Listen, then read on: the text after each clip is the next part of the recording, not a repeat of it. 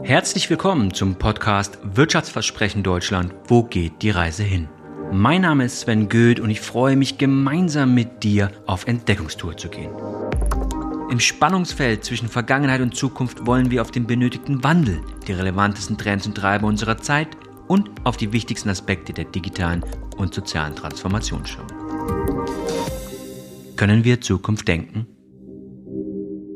Hallo und herzlich willkommen zu einer neuen Ausgabe Wirtschaftsversprechen Deutschland. Wo geht die Reise hin? Heute zu Gast Jan Schillemakers von äh, Hase und Igel. Jan, moin moin. Moin.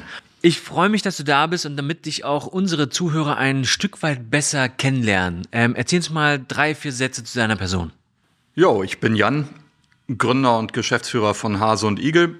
Hase und Igel ist ein Startup, das äh, explainable AI-basierte Software für Datenanalyse macht.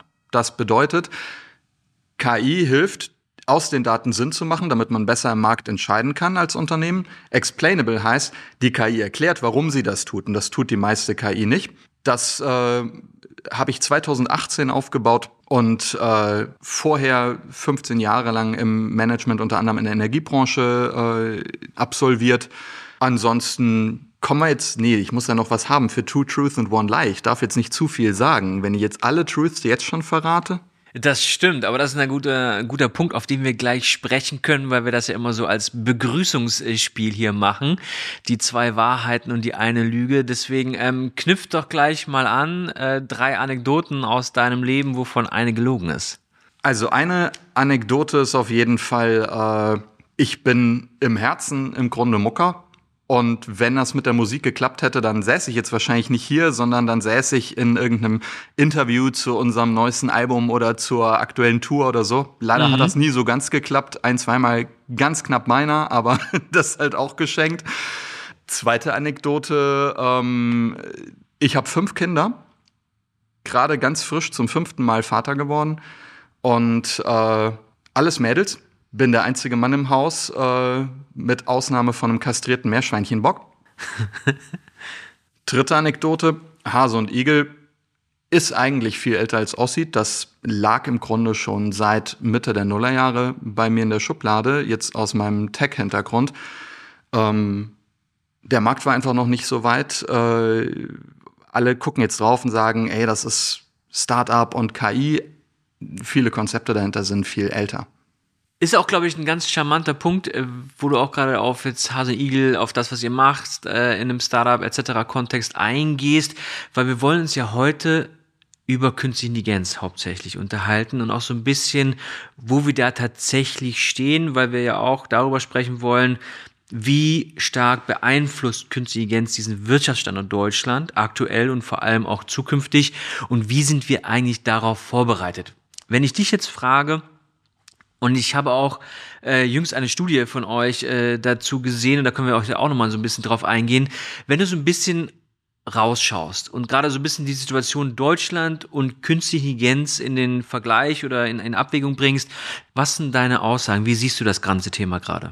Das ist jetzt nicht besonders originell zu sagen, aber wir äh, verpassen den Zug nicht nur, wir haben den Zug verpasst und wir könnten jetzt noch rennen, um zu versuchen aufzusteigen oder ein ganz schnelles Taxi nehmen, um an der nächsten Station noch einzusteigen. Mhm. Aber ich sehe nicht, dass wir das überhaupt tun, weil größtenteils gar nicht klar ist, dass wir den Zug verpasst haben, weil viele denken, sie sitzen drin. Ja, das ist natürlich so ein bisschen dieses Realitätsgap, von dem du jetzt auch gerade sprichst, dass wir, wir glauben und lustigerweise letzte Woche kam raus, dass 76 Prozent der Deutschen sich eigentlich ganz gut im Umgang mit künstlicher Intelligenz ähm, irgendwie fühlen. Ist das auch so ein großes Problem, dass alle KI gefühlt nutzen oder nutzen wollen, aber keiner versteht's mehr? Da gibt's gleich mehrere Probleme aus meiner Sicht, weil das eine ist, viele die meisten, fast jeder nutzen KI und wissen gar nicht, dass sie KI nutzen. Also von der äh, den Navigations-Apps über die Regelelektronik im Auto, im Haus etc. bis hin zu äh, intelligenten Assistenten, die wir nutzen, die selbstverständlich eine KI-gestützte Spracherkenntnis haben und Sentimentmodellierung und so weiter dahinter, äh, um auf unsere Stimmung reagieren zu können. Äh, da ist den meisten Menschen gar nicht klar, dass es KI ist. Da steht ja auch nicht aktiv KI drauf, weil man lange das eher so ein bisschen runtergedämmt hat um den Leuten keine Angst zu machen in der Industrie. Viele waren so, oh, schreib, nicht, schreib bloß nicht drauf, da ist irgendwie KI im Auto mhm. oder in Alexa oder sonst was. Sonst haben die Leute alle Angst vor einem bösen Roboter.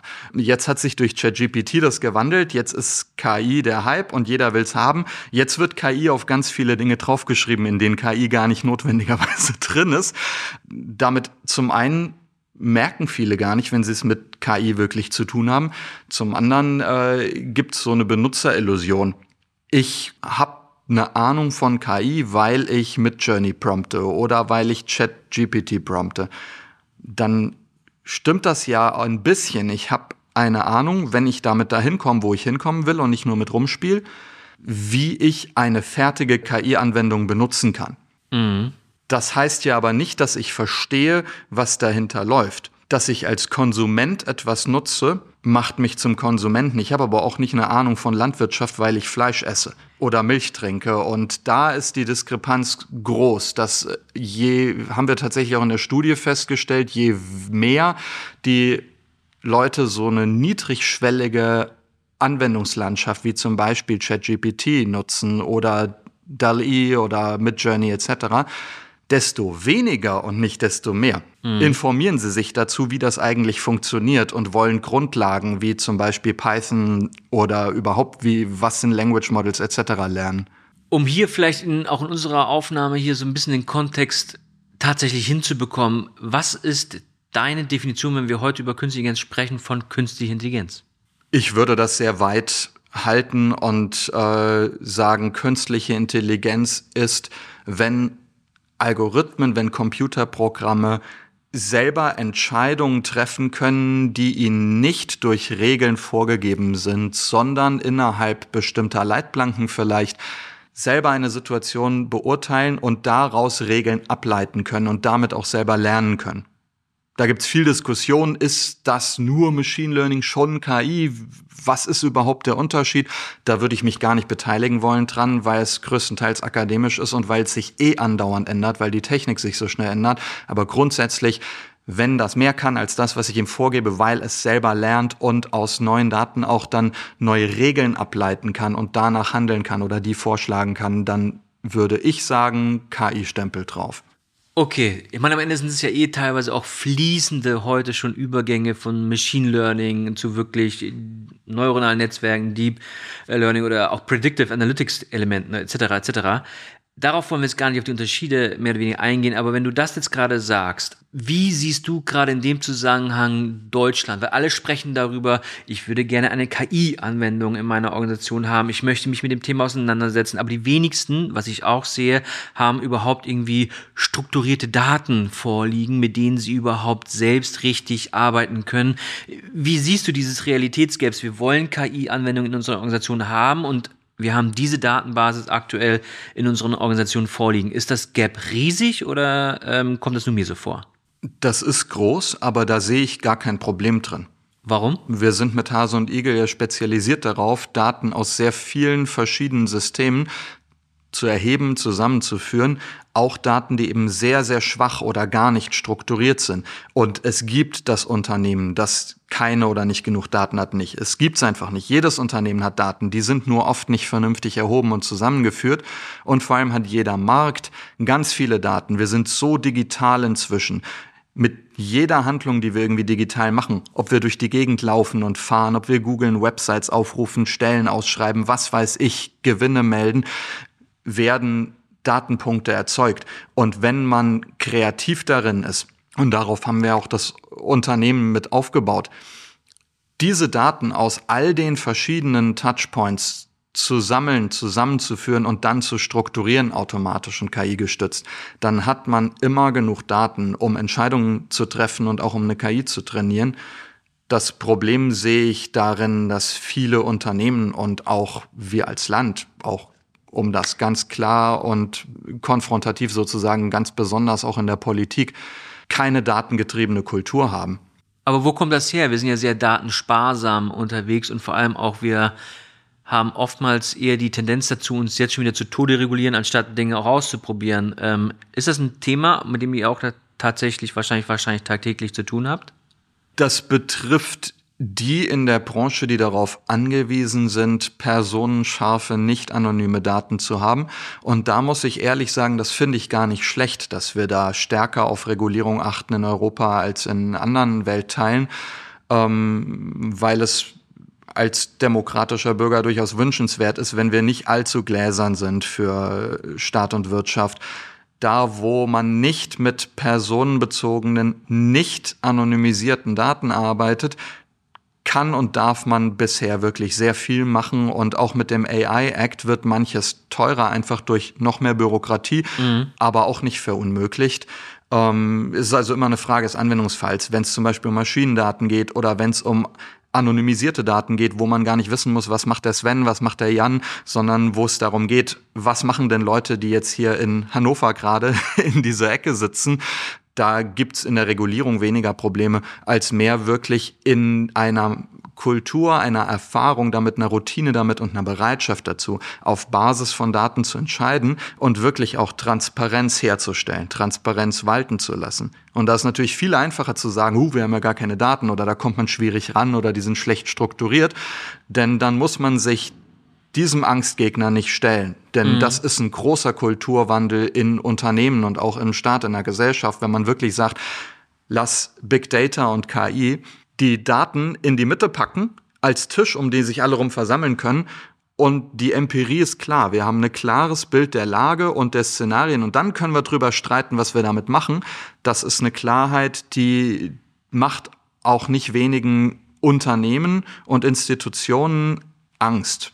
Und diese Angst ist ja, glaube ich, ein sehr, sehr großes Thema. Ich meine, am Ende muss man dazu sagen, AI oder künstliche Intelligenz ist ja in den Visionen deutscher Firmen ja nicht wirklich verankert. Also wir machen das ja auch sehr oft mit solchen ähm, ja, Tests und auch Majorities so ein bisschen, wie weit ist denn auch künstliche Intelligenz oder überhaupt das Thema Daten in euren Visionen, in eurer Entwicklung sozusagen äh, zugegen. Auf der anderen Seite sehe ich natürlich auch, dass das Thema Angst eine große ist. Hat das auch viel damit zu tun, dass wir zu viel nutzen, was du auch am Anfang gesagt hast, und zu wenig verstehen, dass die Angst äh, so groß da ist? Oder ist, und das ist vielleicht die zweite Frage dahinter, hat das auch viel damit zu tun, dass wir in eine maximale Abhängigkeit äh, aktuell reinlaufen, weil die größten, ich sage es mal, Organisationen, die aktuell sich auch mit künstlicher Intelligenz auseinandersetzen, sind ja alles keine europäischen. Wir haben sechs, sechs sehr große in Amerika mit den Googles, mit den Amazons etc. Und wir haben drei sehr große in Asien. Ist das ein Problem langfristig oder ähm, wie siehst du das? Also A, das Thema Angst, aber auch B, diese Abhängigkeit, wenn wir gerade mal Richtung Westen und Osten schauen. Aus meiner Sicht hängt das eine mit dem anderen ziemlich untrennbar zusammen. Ich würde beiden deiner Thesen recht geben. Also wir haben ja lustigerweise mit KI über den Verlauf mehrerer Jahre untersucht, wie die Deutschen mit KI umgehen und sich zu KI informieren und eine Meinung bilden. Und da sehen wir einfach eine sehr, sehr hohe Abstraktionsebene. Man kann auch böse sagen, sehr oberflächliche Herangehensweise eben dadurch, es ist ein Hype-Thema, wir beschäftigen uns dauernd damit, aber wir wollen es nicht so wirklich verstehen und wir wollen es auch immer weniger verstehen, je mehr wir es nutzen. Und damit ähm, ist Kannst du nochmal bei dem Thema nur, weil mich das auch so interessiert, nochmal ein bisschen tiefer reingehen. Was heißt das? Die Leute lesen sich die, die, die Headlines, lesen ein bisschen Subtext in irgendwelchen Artikeln, aber sie setzen sich nicht wirklich dann mit der der Thematik richtig auseinander und gehen in die Tiefe. Meinst du das damit? Ja, genau. Also wir sehen wirklich die Nachfrage nach äh, entsprechenden äh, Informationen und Fortbildungen zu Themen wie neuronale Netze, Machine Learning, Language Models, aber auch die Grundlagen Python, SQL etc. Die gehen zurück. Die stagniert, die geht teilweise zurück, ähm, während die Leute immer mehr dazu lesen, immer mehr drüber reden, aber zu der KI als solcher und zu Szenarien, was könnte man damit alles machen und weniger, wie funktioniert das? Äh, auch auf Unternehmensebene sieht man das. Mhm. So relativ flache Anwendungen wie ich prompte Chat GPT, um mir Werbetexte zu generieren oder Produktbeschreibung die erfreuen sich immer größerer Beliebtheit, während gerade in der Stapelkrise mit Pandemie, Energiekrise und so weiter die Beschäftigung mit inhaltlich tieferen, aber auch viel wertschöpfungsstärkeren Themen wie jetzt Predictive Analytics im eigenen Betrieb, Produktionsautomatisierung, Prozessautomatisierung, Process Mining etc. Äh, auch stagniert, teilweise sogar nachgelassen hat. Also überall da, wo man sich wirklich anstrengen muss, um sich reinzufuchsen, lässt die Motivation messbar nach, wenn man sich eben das Informationsverhalten anschaut. Was suchen die Leute, was lesen die, was rufen die im Netz auf, etc. Und das merkt man auch darin, wie sie darüber sprechen. Sowohl jetzt Unternehmen und Konsumenten als auch ähm, Journalistinnen und Journalisten. Mhm. Ähm, es ist sehr abstrakt, sehr oberflächlich. Es wird wahnsinnig viel über KI gesprochen, aber es geht ganz schnell in große Erwartungen und nicht in die Frage, was sind realistische Szenarien. Und da sieht man so beide Richtungen. Also auf die eine Seite soll KI alle Probleme lösen, vom Klimawandel über demokratische Partizipation bis hin zu demografischer Wandel und Pflege und hast du nicht gesehen. Auf der anderen Seite ist KI die Doomsday Clock Szenario Geschichte schlichthin. Matrix, die wird uns alle versklaven. Irgendeine vernünftig realistische Erwartungshaltung dazwischen, die prägt sich nicht aus. Es ist sehr polarisiert und sehr oberflächlich ich möchte, bevor wir gleich zu der realistischen Einschätzung kommen, wo sie uns tatsächlich helfen kann und wo sie auch jetzt eingesetzt wird und wie man auch sozusagen vielleicht mit, seinem Organis mit seiner Organisation anfangen kann und noch sozusagen auf den Zug rechtzeitig ja, zumindest mitfahren kann, äh, eingehen. Nochmal ganz kurz auf die, die Frage zurück, wie siehst du das Thema Asien versus Amerika im Sinne der Abhängigkeiten? Also wir haben diese großen Hyperscaler mit AWS, wir haben Google und wir haben die Apples und so weiter. Ähm, wie siehst du das Verhältnis der, der Abhängigkeiten, auch gerade mal so ein bisschen heute und auch wahrscheinlich morgen? Das ist absolut brutal. Aber das eine ist natürlich eine Konsequenz vom anderen. Wenn wir uns relativ oberflächlich damit beschäftigen und wir wollen es, es ist uns wichtig, aber wir wollen es nicht wirklich in der Tiefe verstehen, wir wollen auch nicht allzu viel rein investieren, dann ist klar, dass wir uns dem als Konsumenten nähern und Konsumenten sind immer von den Produzenten und Händlern abhängig. Natürlich haben sie eine souveräne Entscheidung, was sie kaufen, aber nicht, wie es hergestellt wird und was dahinter steckt, das höchstens indirekt. Und das hat uns jetzt schon in diese große Abhängigkeit von USA und von Asien, vor allem von China geführt. Ähm, und die wächst natürlich immer weiter, je mehr wir es verpassen, uns richtig in dieses Thema auch technisch und inhaltlich reinzuzecken und eine eigene Vision für zu entwickeln. Wir haben die ja schon längst. Das ist ja jetzt nichts Neues. Also von den US-Tech-Plattformen und den äh, chinesischen überwiegend Hardware-Herstellern, aber zunehmend auch Tech-Plattformen, sind wir ja schon längst abhängig mhm. und können dem seit 20 Jahren nichts entgegensetzen. Das kommt jetzt noch mal auf ein ganz anderes Level mit KI, weil die das Potenzial hat, noch mal viel tiefer in die Wertschöpfung reinzugehen als Plattformen wie Google ähm, oder auch Smartphones als Technologie es eh schon getan haben ich sehe aber den Zug noch ja. nicht abgefahren. Entschuldigung, wenn ich den Bogen mal noch schließe, um ein bisschen optimistischer zu enden. Ich sehe den Zug nicht abgefahren, da was eigenes Europäisches dagegen zu setzen. Das kann aber nur noch was anderes sein. Also ich glaube nicht, dass wir den GPT-Killer und den Google-Killer mal eben aus Europa äh, bauen. Das kriegen wir nicht mehr hin auch von Know-how, von der Technologie, vom Kapital her. Ich meine, das hat auch viel mit der Forschungskraft zu tun. Ich glaube schon, ähm, aber wenn du es auch gerade siehst, du glaubst es nicht, wie siehst du dann sowas, ähm, Nayong, Aleph Alpha, die gerade anfangen, wir reden aber auch gerade darüber, die brauchen eigentlich so 100, 150 Millionen, um auf so eine ChatGPT 3.5 Version zu, oder Version zu kommen. Warum kriegen wir das nicht hin? Also, wenn wir mal uns den, den Haushaltsplan der Regierung oder sonstiges angucken, da könnte es doch eigentlich jetzt mal nicht vermessen sein, zu sagen, wir hauen jetzt mal irgendwie 200, 300 Millionen in eine Anwendung, die gegebenenfalls irgendwie wettbewerbsfähig mit dem Ausland ist. Warum schaffen wir das nicht? Nein, ich habe keine definitive Antwort. Ich reib mir da genauso die Augen und kratze mir den Kopf wie wahrscheinlich jeder andere, der das bisschen wacher beobachtet. Ich denke aber, dass es eben wirklich diese Kluft ist, die sich dann immer weiter öffnet zwischen wir verfallen Aktionismus, wir müssen irgendwas tun, aber wir wollen es gar nicht so richtig verstehen, deswegen verstehen wir es auch nicht so richtig. Und in was zu investieren, sehr stark zu investieren, was man nicht wirklich durchdrungen hat, das schafft Unsicherheit, das schafft Stress und das macht man dann eher nicht. Und damit droht sich dieser Gap eben gerade auch übers Kapital und über den politischen Rückenwind weiter zu erweitern. Ich bin aber auch nicht der Meinung, dass es wirklich aussichtsreich ist und sinnvoll, jetzt Milliardensummen darin zu investieren, eben äh, den Google Killer Made in Europe oder den GPT Killer Made in Europe zu bauen, weil ich einfach nicht dran glaube, dass wir das schaffen. Nach den Regeln der Amerikaner werden die Amerikaner mal gewinnen. Dafür können sie das Spiel viel zu gut und haben viel zu viel Vorsprung. Was ich aber spannend finde, ist, äh, gibt es europäische Regeln, die wir dem komplementär, nicht konfrontativ, komplementär entgegensetzen können. Und da halte ich das Thema Datenkontrolle, Datenautonomie und das Thema Explainable AI für eine riesige Chance, nicht nur in spitzenkleinen Nischen Champions zu haben. Das können wir auch jetzt. Also auch wenn man irgendwo auf sowas wie Aleph Alpha Luminous oder so schaut, mhm. die haben ja auch die Chance, die müssen ja gar nicht in der Breite GPT-Killer sein. Wenn die das in der Tiefe in der Nische schaffen, können sie auch schon sehr viel Probleme mit lösen, sehr viel Geld damit verdienen. Aber ich glaube, auch in der Breite kann das Thema Explainable AI was sein, was aus Europa entsteht, was man aber auch sonst auf der Welt braucht, wenn wir es konsequent reiten, das Pferd. Deswegen finde ich sehr spannend, dass es in dem AI Act jetzt eine recht große Stellung einnimmt.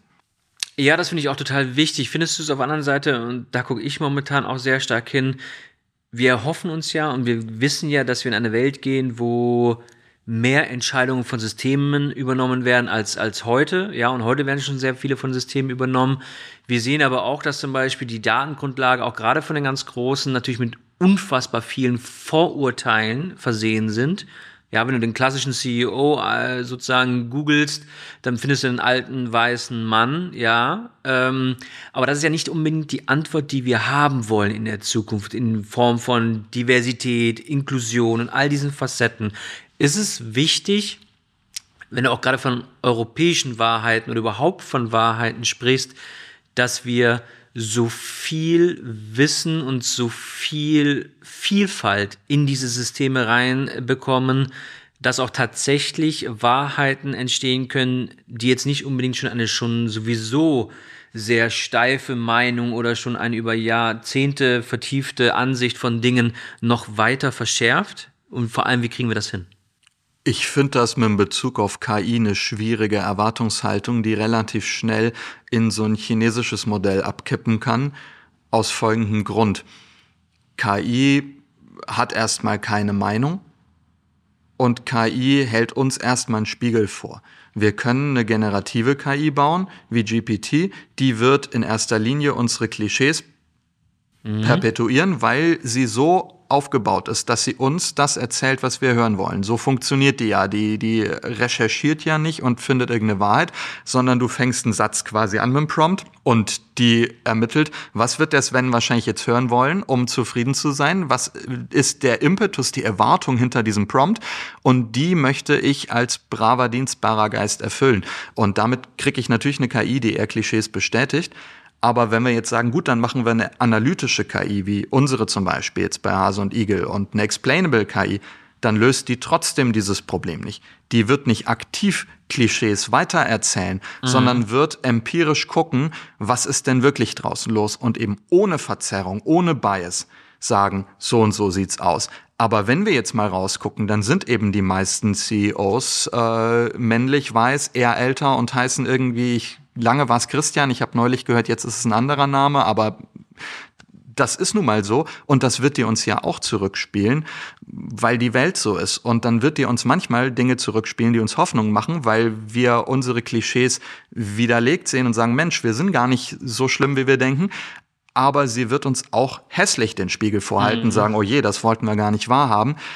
Ist es der Job von KI, uns zu erziehen? Ist es der Job von KI zu sagen, so sieht's aus, so sollte es aber nicht aussehen? Oder ist das nicht eher der Job von Politik und Gesellschaft? Weil wenn wir das in eine KI programmieren, dann wird die KI ein politischer Akteur und dann läuft es eher in so ein chinesisches Modell rein, dass die KI uns eben nicht mehr widerspiegelt, was ist, sondern was sollte sein. Und das finde ich schwierig. So ein Verhandlungsprozess, der muss gesellschaftlich ablaufen und nicht technisch. Da ist äh, total spannend, was du gerade sagst. Und das ist auch vielleicht das Thema Erwartungshaltung, das wir vorhin ganz kurz haben, weil wenn ich mal so ein paar Begriffe rausnehme, wir, wir sehen zum Beispiel das Thema Rechtsprechung im Algorithmuszeitalter ja, wie läuft das in der Zukunft? Wie sieht auch so eine kognitive Dissonanz irgendwo aus? Also mit diesen Herausforderungen, was passiert eigentlich durch den Aufstieg von KI in der, ich nenne es mal Mensch-Maschinen-Interaktion oder generell in den Beziehungen, die wir untereinander haben? Und vor allem auch das Thema Künstliche Intelligenz und die Grenzen der Menschheit. Das sind ja immer so Facetten, sagen wir fast schon Bildtitelthesen, ja, ähm, wo man natürlich super viel philosophieren kann. Ja, was kann sie? Wo, wo kann wirklich tatsächlich äh, KI uns helfen? Genau, was du vorhin gesagt hast. Wenn wir jetzt mal so ein bisschen raus aus Dystopie und auch Utopie so ein bisschen springen und sagen, was ist Realität? Was ist Realität? A, wie können wir als Organisation wirklich anfangen, uns mit dem Thema auseinanderzusetzen und auch wirklich damit Fortschritte und Verbesserungen in unsere Organisation reinbekommen? Und B, was ist tatsächlich deiner Meinung mit künstlicher Intelligenz in den nächsten fünf, sechs, sieben Jahre, ich glaube alles andere darüber schon fast Science Fiction hinausgehend, möglich, sowohl als Organisation als auch für Deutschland. Lass uns mal diesem Schwerpunkt so ein bisschen widmen. Ähm, und das eine ist, womit ich gerne anfangen würde, bevor, wie können wir starten? Was ist denn wirklich heute mit künstlicher Intelligenz machbar, umsetzbar und auch wirklich ähm, erfolgreich einsetzbaren Organisationen. Wenn man sich künstliche Intelligenz als Person vorstellt und als Rollen, würde ich sagen, die kann bisher hier und heute drei Rollen im Unternehmen wahrnehmen. Das eine ist der Storyteller oder mhm. Werbefachmann, Geschichtenerzähler, wie auch immer. Das zweite ist der Geek, Analyst. Und das dritte ist der Optimierer, also quasi der klassische McKinsey-Berater. Das sind so die drei Geschmacksrichtungen von KI, die man im Unternehmen direkt einsetzen kann. Wir haben Generative AI als kreativen Storyteller, der uns Bilder im Kopf entstehen lässt, Geschichten erzählt, die uns helfen, Dinge besser zu verkaufen, vielleicht auch besser zu verstehen. Aber wir dürfen uns nicht darauf verlassen, dass die so auch wahrheitsgemäß sind. Es mhm. ist eben Geschichtenerzähler mit allem Guten und allem Schlechten dabei. Wir haben die analytische KI, die uns eben völlig unbiased und gnadenlos den Spiegel vorhält. Wie sieht's aus im Markt, im Betrieb? Wo haben wir Chancen? Wo haben wir Risiken? Wo haben wir Ineffizienzen? Was passiert, wenn wir folgende Handlungen treffen, voraussichtlich? Und wir haben das Thema äh, RPA, also KI-basierte Prozessautomatisierung, wo es letztendlich ja darum geht, eben wie klassischerweise mit dem Unternehmensberater durch den Betrieb zu gehen, zu sagen, wo können wir Prozesse automatisieren und streamlinen, damit die schneller sind, damit sie effizienter sind. Und an diesen drei Ebenen kann man auch jetzt schon gut ansetzen. Das setzt aber voraus als Unternehmen, dass man sich bewusst macht, dass es eben drei Ebenen gibt. Dass nicht die KI ein Werkzeug ist, sondern dass KI ein Technologiebereich ist, den man sich wie ein Werkzeugkasten vorstellen muss. Und da gibt's halt die Bohrmaschine und den Hammer und den Schraubenzieher. Und man muss sich vorher überlegen, was für Probleme und Herausforderungen haben wir eigentlich im Betrieb und dann gucken, welches Werkzeug passt dafür. Mhm. Wenn ich Generative AI darauf ansetze, um Wahrheit rauszufinden, werde ich genauso scheitern, wie wenn ich analytische KI darauf ansetze, eine geile Geschichte zu erzählen.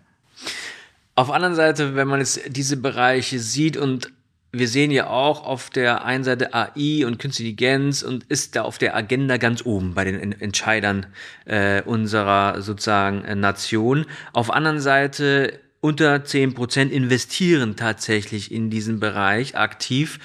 Ich kann es ein bisschen natürlich verstehen, wenn ich alleine auch nur unserem Gespräch so ein bisschen folge und zuhöre, dass die Komplexität, dass alles, was da da ist, natürlich schwierig äh, ist, irgendwie für einen der sich mit dem Thema jetzt wirklich in der Organisationsperspektive auseinandersetzt, den Startpunkt zu finden. Und die Frage ist, was ist denn ein Startpunkt? Wo muss ich denn investieren? Ist es in Wissen? Ist es in Software, in Hardware? Also wie kann ich mich jetzt dem Thema widmen, um in meiner Organisation die, die ersten und nächsten Schritte und vor allem eine Basis zu haben, um damit weiterzumachen? Aus meiner Sicht strategisch und erstmal völlig untechnologisch. Ich muss meinen Betrieb wirklich mit einem bunten Team an Leuten intern und vielleicht auch mit dem externen Sparing durchleuchten, sagen, wo haben wir denn Herausforderungen, die überhaupt mit Daten lösbar sind und bei denen man aus Daten Entscheidungen treffen kann. Das klingt erstmal trivial, das ist aber eben nicht überall der Fall. Es gibt viele Probleme, die haben mit Daten erstmal wenig zu tun. Die liegen an mhm. Kultur, die liegen an Gefühlen. Es gibt auch Probleme, die hängen, die lassen sich aus Daten vielleicht ein Stück weit klären, aber gar nicht eins zu eins zu entscheiden, wenn man sagt, da muss immer noch ein Mensch dazwischen sein, damit der den Hebel umlegt, damit der nochmal Qualitätssicherung macht und wirklich durchzugehen, zu sagen, was sind die Challenges bei uns im Betrieb, wo könnten wir sie besser beantworten, wenn wir die Daten besser hätten oder schneller hätten und wo könnten wir daraus direkt Entscheidungen treffen. Das ist der erste Schritt, den man aus meiner Sicht gehen muss. Denn daraus lässt sich überhaupt ableiten, wie sieht bei uns, für unser Unternehmen, für unser Business so die Landkarte aus, bei denen wir überhaupt KI einsetzen könnten. Denn wenn es nicht Themenprobleme sind, die sich mit Daten und datenbasierten Entscheidungen ähm, besser lösen lassen, dann kommt auch KI dafür nicht wirklich in Frage.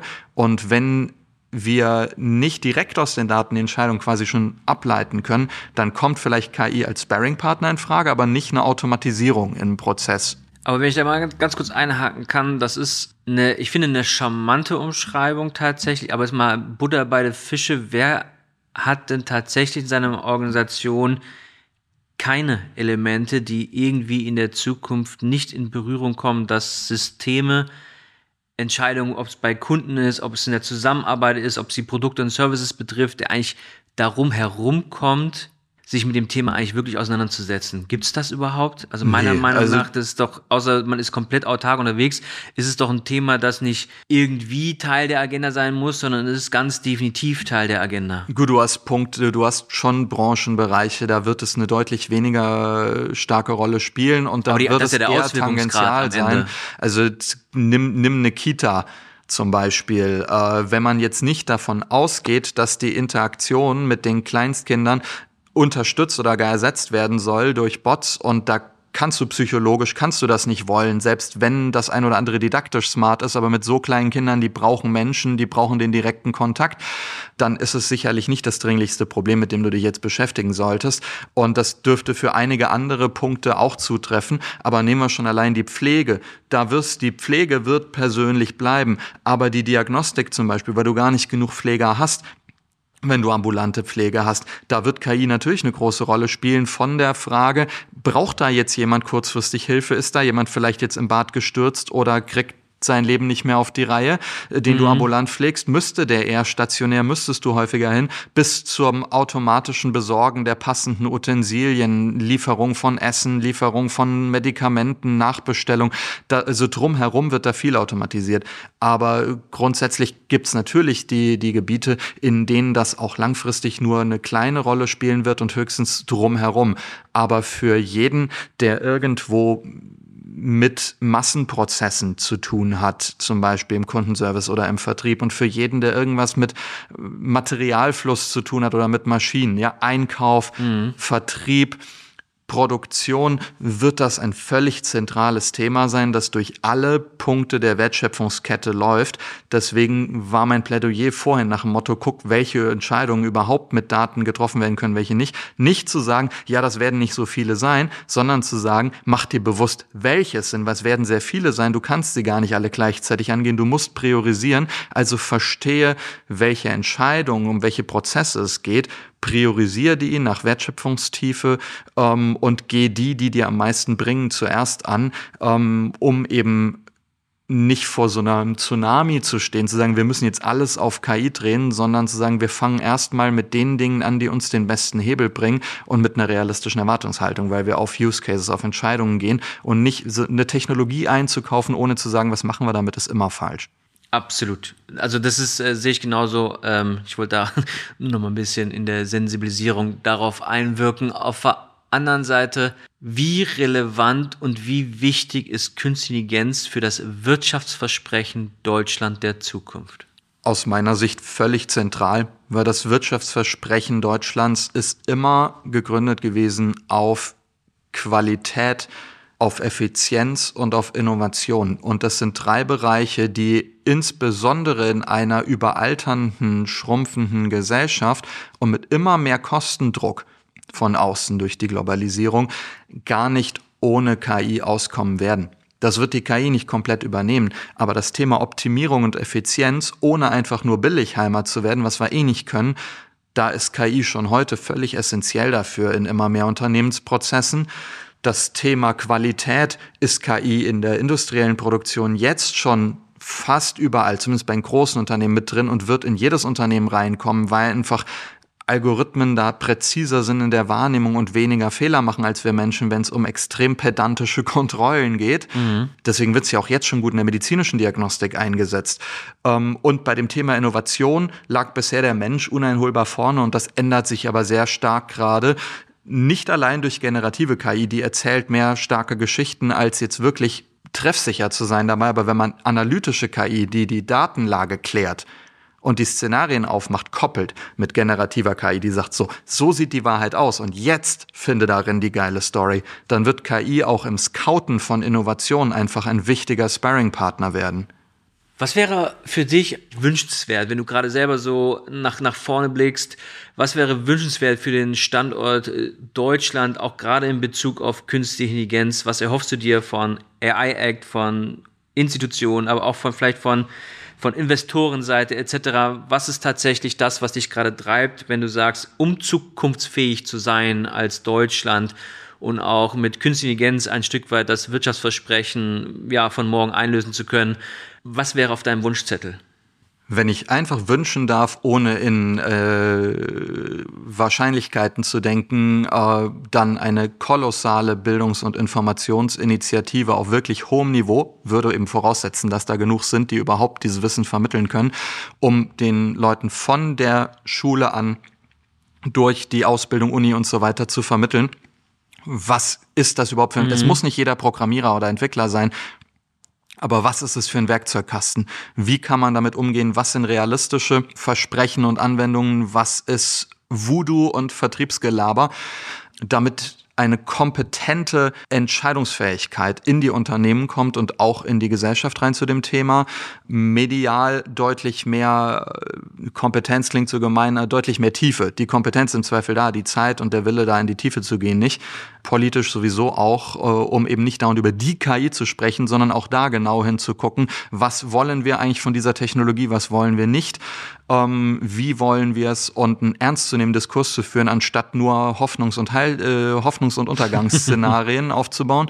Und von der Politik, gerade auf der EU, ein, äh, klingt jetzt seltsam für einen äh, überzeugten liberalen Unternehmer, aber ist einfach aus meiner Sicht wichtig und da auch die einzige Chance für Europa, einen gesunden Protektionismus auf das Thema Explainable. Protektionismus selbst bei vergleichbaren Leistungen finde ich immer doof, aber ohne eine klare Gesetzgebung, die sagt, wenn Europa, wenn du irgendwie in Europa verkaufen willst, dann muss es bestimmte Explainability-Kriterien erfüllen. Dann darf es keine Blackbox sein. Dann müssen bestimmte Sachen transparent sein, offengelegt werden, nachvollziehbar sein. Das ist nicht nur für die Wirtschaft und die Demokratie gut, das ist auch die Grundlage, auf der eine eigene europäische KI-Branche wirklich entstehen kann, die dann international wettbewerbsfähig ist. Denn ohne einen Schutz, der das verlangt, der sagt, Blackbox wollen wir nicht mehr, hm. hat Europa da keine Chance gegen USA und gegen China.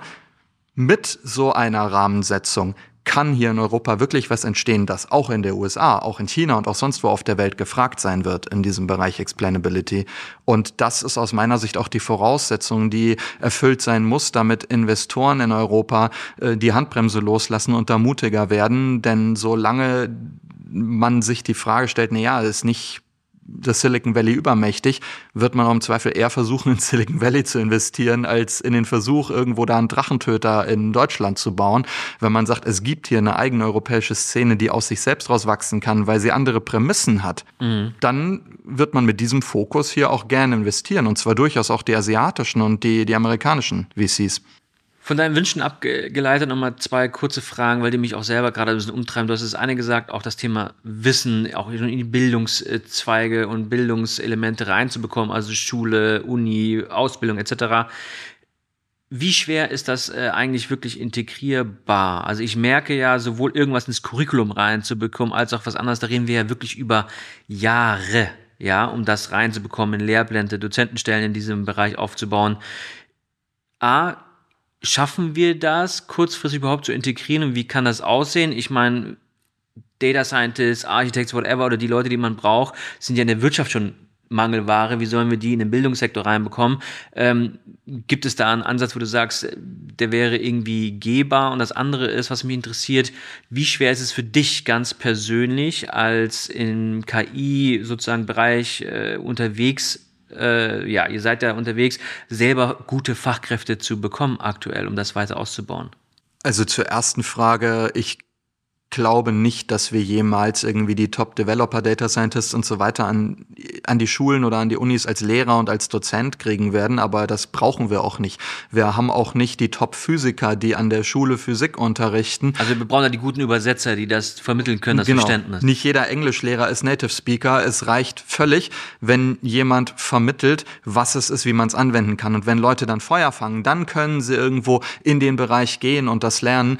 Ähm, das, ich denke aber, aber dass wir deswegen wirklich da Kontaktängste abbauen müssen, gerade von Seiten des Bildungssystems zur Wirtschaft. Denn die einzige Möglichkeit, diesen Transfer schnell hinzukriegen, ist, dass Menschen aus der Wirtschaft, Unternehmer, Angestellte etc., mhm. Experten in Unternehmen an die Schulen gehen, an die Unis gehen und zeigen, was wirklich möglich ist, weil das Tempo viel höher ist, als jedes Curriculum sich entwickeln kann und wir es uns nicht leisten können, erst die nächsten zehn Jahre, bis da irgendjemand promoviert und habilitiert ist, zu warten. Wir müssen die Wirtschaftspraktiker an die Unis Unis, an die Schulen holen, einbinden und wir müssen auch in der Wirtschaft Formate aufbauen, mit den Unternehmen untereinander in Knowledge Communities, Masterclasses voneinander lernen, da wo sie nicht in direkten Wettbewerb stehen. Anders wird das gar nicht gehen, denn das Know-how ist da, aber es ist auf zu wenig Leute verteilt. Wenn man die nicht super niederschwellig einbindet, dann dauert das zu lang. Und wie findest du deine Talente auf der anderen Seite gefragt? Wir haben tatsächlich gar keine Probleme, gute Leute zu finden, ähm, was an zwei Dingen liegt.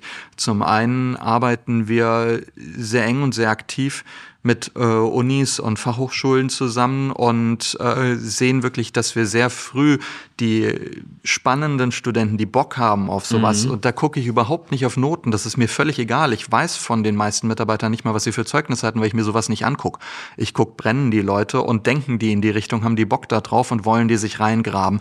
Und die holen wir ganz früh rein als Praktikanten, teilweise schon als Schülerpraktikanten auch von den Schulen weg, ähm, als Werkstudenten und die werden teilweise noch parallel dann zum Studium haben die ihren festen Job bei uns und äh, es wollen nicht genug für die ganze Volkswirtschaft dieses Thema äh, lernen und studieren.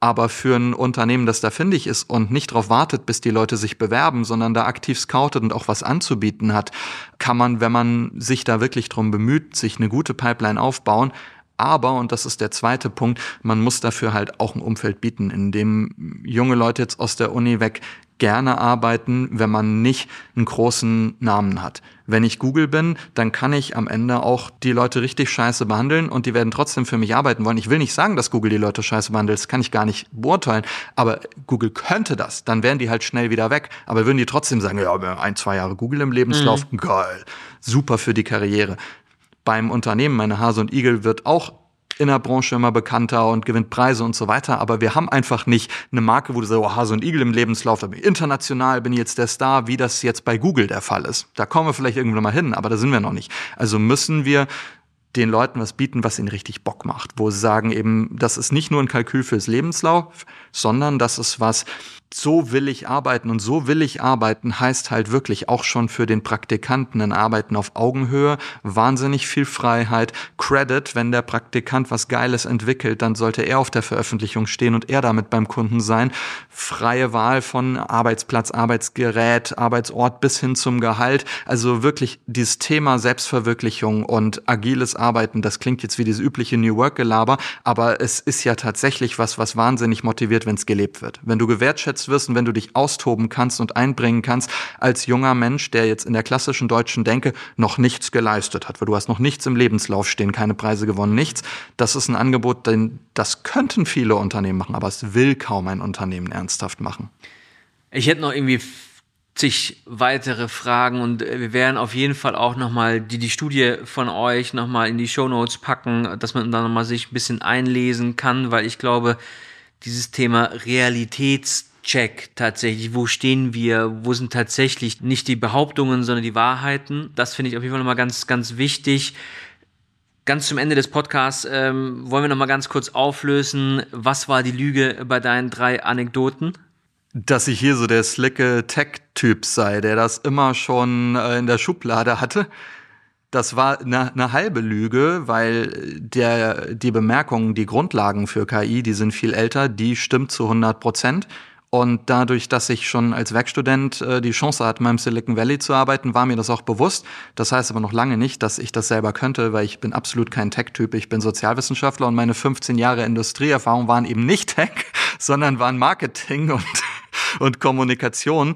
Und ich bin auf das Thema, ich baue jetzt selber ein Tech-Unternehmen auf, eigentlich nur gekommen, weil es mich als jemand, der versteht irgendwie, wie es gehen könnte, der es aber halt auch selber nicht umsetzen kann, wahnsinnig genervt hat, dass wir da in Deutschland so langsam sind und dass auch zehn Jahre später ich immer noch als Manager nicht die Instrumente hatte, von denen ich wusste, dass man die bauen könnte. Und dann habe ich irgendwann gesagt, jetzt muss ich gute Leute finden, die das umsetzen können und dann versuche ich selbst. Aber das war mir absolut nicht in die Wiege gelegt und ich hatte auch garantiert nicht mal fünf Jahre vorher die Idee, dass ich das machen würde. Ich hatte eigentlich immer noch gehofft, dass es jemand anders macht, der da mehr Ahnung von hat. Ja, danke. Ähm, es war total inspirierend und auch, ähm, ich finde auch ein, ein, sehr guter, weil nüchterner Blick auf, auf die Dinge und wir versuchen das auch weiter hier zu schärfen, denn ich glaube, es ist extrem wichtig, sich mit diesem Thema nicht nur auseinanderzusetzen, sondern tatsächlich da zu investieren in Zeit, aber auch natürlich auch in anderen Bereichen, um da auf Spur zu kommen, um den Zug sozusagen nicht komplett an sich vorbeifahren zu lassen. Deswegen, Jan, ganz herzlichen Dank, dass du da warst und ähm, dir ist mal auf dem Weg sozusagen alles, alles Gute. Sehr gerne, danke dir. Danke fürs Zuhören.